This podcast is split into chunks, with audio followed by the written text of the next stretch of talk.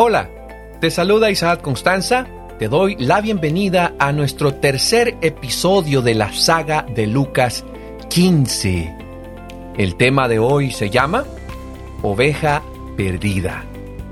Es muy frecuente encontrar carteles en los supermercados, en los postes de las avenidas, en las redes sociales, donde se avisa que una mascota se ha perdido.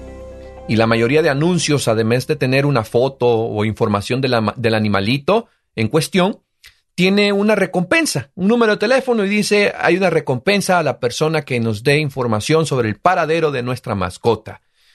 Y es que, piénsalo, un animalito, un perro, un gato o lo que sea que tengas como mascota, llega a ser tan valioso para una familia, muy valioso, se vuelve parte de la familia y cuando éste se pierde, se hacen campañas, se hace todo lo posible para que se pueda encontrar. Hay una esperanza de que la mascota aparezca. ¿Por qué? Porque se le quiere, porque es valiosa para la familia. Y en la primer parábola de las tres que encontramos en Lucas 15, Jesús alude a este sentido de valía, eh, a, este sentido de, de valor por una persona y por un animalito, en este caso, pues, una oveja. Dice el versículo 4 de Lucas 15, dirigiéndose al público que estaba en ese tiempo y específicamente a los fariseos, supongamos que uno de ustedes, dice Jesús, tiene cien ovejas y pierde una de ellas. ¿No deja las noventa y nueve en el campo y va en busca de la oveja perdida hasta encontrarla? Este, es, este versículo es una respuesta sorprendente a las quejas de los fariseos. Los fariseos empezaron como un movimiento laico y se suponía que debían ganarse la vida en alguna profesión secular. No se podía aceptar dinero por enseñar la ley. Por eso Pablo tejía tiendas y Jesús era carpintero.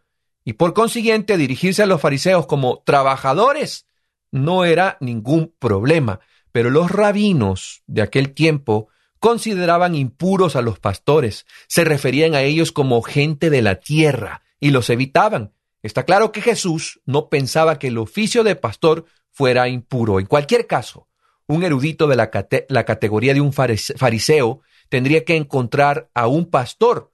Si se pierde una oveja, el fariseo tenía que contratar a un pastor. Y los pastores de Oriente Próximo son hombres pobres, vestidos con mucha sencillez, que vagan por el campo pasando eh, necesidades.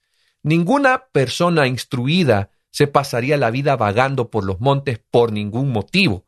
Sin duda, los fariseos hubieran esperado que Jesús dijera algo así. Supongamos que uno de ustedes es propietario de cien ovejas y le avisan de que se ha perdido una. ¿No envía a un siervo a buscar al pastor responsable para amenazarle con despedirlo si no la encuentra?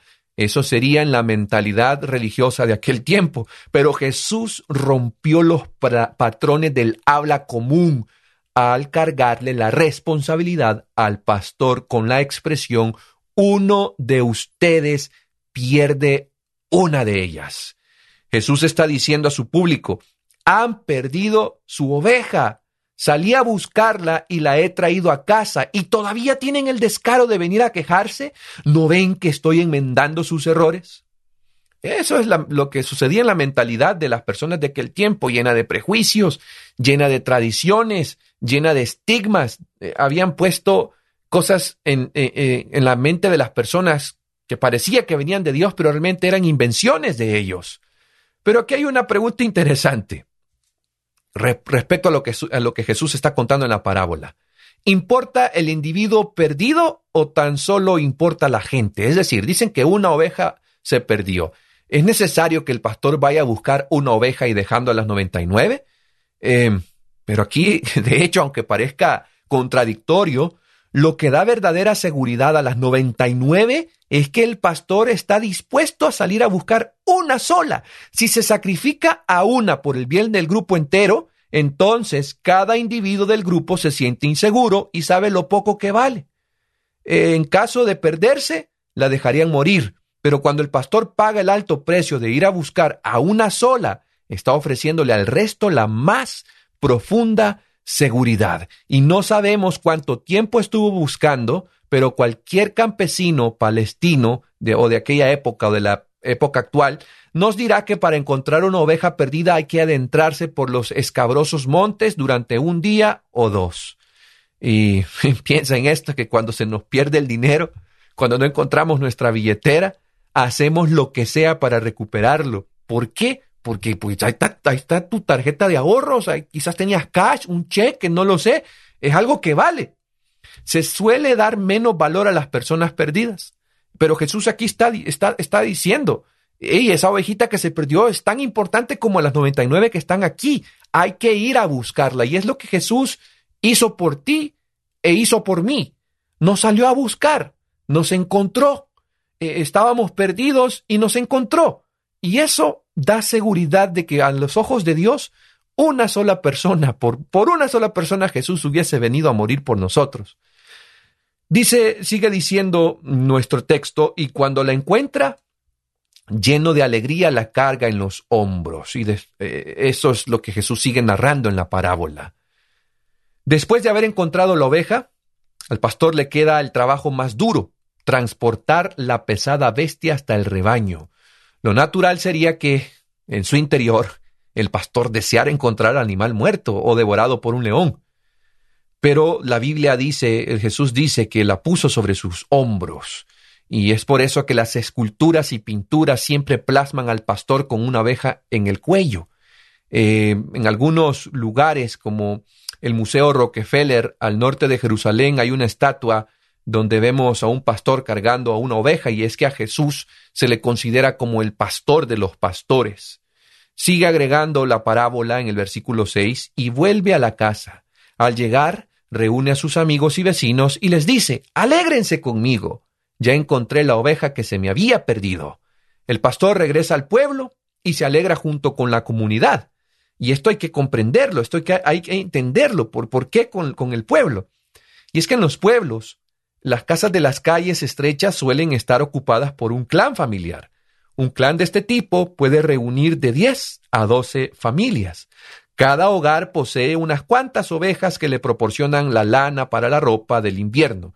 Una calle entera puede poseer unas 100 ovejas. Es natural que se preocupen por el estado del rebaño. Y la pérdida de una oveja del rebaño es un motivo de preocupación para la comunidad entera. La familia directa e indirecta y la comunidad mantienen, eh, está al tanto de la oveja perdida o lo que se ha extraviado. Por lo tanto, todos se alegran de la misma manera, una persona extraviada es una pérdida para toda la familia de Dios. Cuando un individuo se pierde, la comunidad debería lamentarse y luego el pastor eh, que se regresa con esa persona eh, debería de, ir a buscar y tratar de salvarla y cuando se encuentra, eh, celebrar, alegrarse. Por eso dice el versículo 7 que les digo que así es también en el cielo habrá más alegría por un solo pecador que se arrepienta que por 99 justos que no necesiten arrepentirse. A veces pensamos que, que Jesús no tiene humor, pero pues esto es un humor bien sutil en este versículo. Los justos que no necesitan arrepentirse no existen, no existen. Eh, naturalmente la alegría en el cielo por, por ellos será mínima. Cuando concluye la parábola, las 99 ovejas todavía siguen en el monte. ¿Cómo va a alegrarse la comunidad por unas ovejas que todavía no han vuelto? Los fariseos deberían haber recordado las palabras de Isaías. Todos andábamos perdidos como ovejas, así como las palabras del predicador en Eclesiastés 7:20. No hay en la tierra nadie tan justo que haga el bien y nunca peque. Pero qué consuelo, qué, qué dicha la que tenemos nosotros de nuestro Maestro. Palabras de vida del gran Maestro dice lo siguiente. En la parábola el pastor va en busca de una oveja, la más pequeñita de todas. Así también, si solo hubiera habido un alma perdida, Cristo habría muerto por esa sola. Maravilloso amor de Dios, maravillosa gracia. Por una sola persona Jesús hubiese venido a este mundo a morir, por una sola persona. Y quiero decirte, amigo y amiga que me oyes, tú eres esa persona. Amigo, si te encuentras desalentado, anímate, aunque hayas pecado. No pienses que, que, Dios eh, no perdonará tus transgresiones. no pienses que Dios quiere alejarse de ti. Dios ya dio el primer paso. Aunque te habías rebelado contra él, ya salió a buscarte. Con el tierno corazón del pastor, dejó las noventa y nueve y salió al desierto a buscarte a ti, que te habías perdido, te tomó en sus brazos de amor, eh, tu alma lastimada y herida y a punto de morir, y gozosamente te, trajo al redil. Amigo, cuando alguien que se haya extraviado grandemente en el pecado trate de volver a Dios, va a encontrar crítica y desconfianza. Va a encontrar gente que no va a creer, va a murmurar y va a decir, no creo que él se haya arrepentido, no es firme, no creo que se mantenga. Vas a escuchar gente que te va a criticar. Pero tales personas no hacen la obra de Dios sino la de Satanás, porque Él es el que acusa, Él es el que critica. No hagas caso a esa voz, no hagas caso a esa voz, porque no es la voz de Dios. Y ahora que has sido salvo, ahora que ya estás en el redil, te pregunto, ¿a cuántos de los errantes tú, mi amigo, has buscado y has llevado de vuelta al redil? No seamos como los fariseos que se apartaron de aquellos que no parecen inteligentes ni atractivos. No, hagamos esas cosas, seamos como Cristo. En cada reunión de culto, en, cada servicio, hay, almas que anhelan descanso y paz. Y quizá parezca que viven vidas descuidadas, pero no son insensibles a la, a la influencia del Espíritu Santo. Muchas de esas personas que están perdidas pueden ser ganadas para Cristo. Y de gracia recibiste, hay que dar de gracias. Mi amigo y amiga, que Dios te bendiga en este día y recuerda, una vez estuviste perdido, pero fuiste encontrado por Cristo, eres salvo y ahora estás seguro en el redil del Señor. Que Dios te bendiga.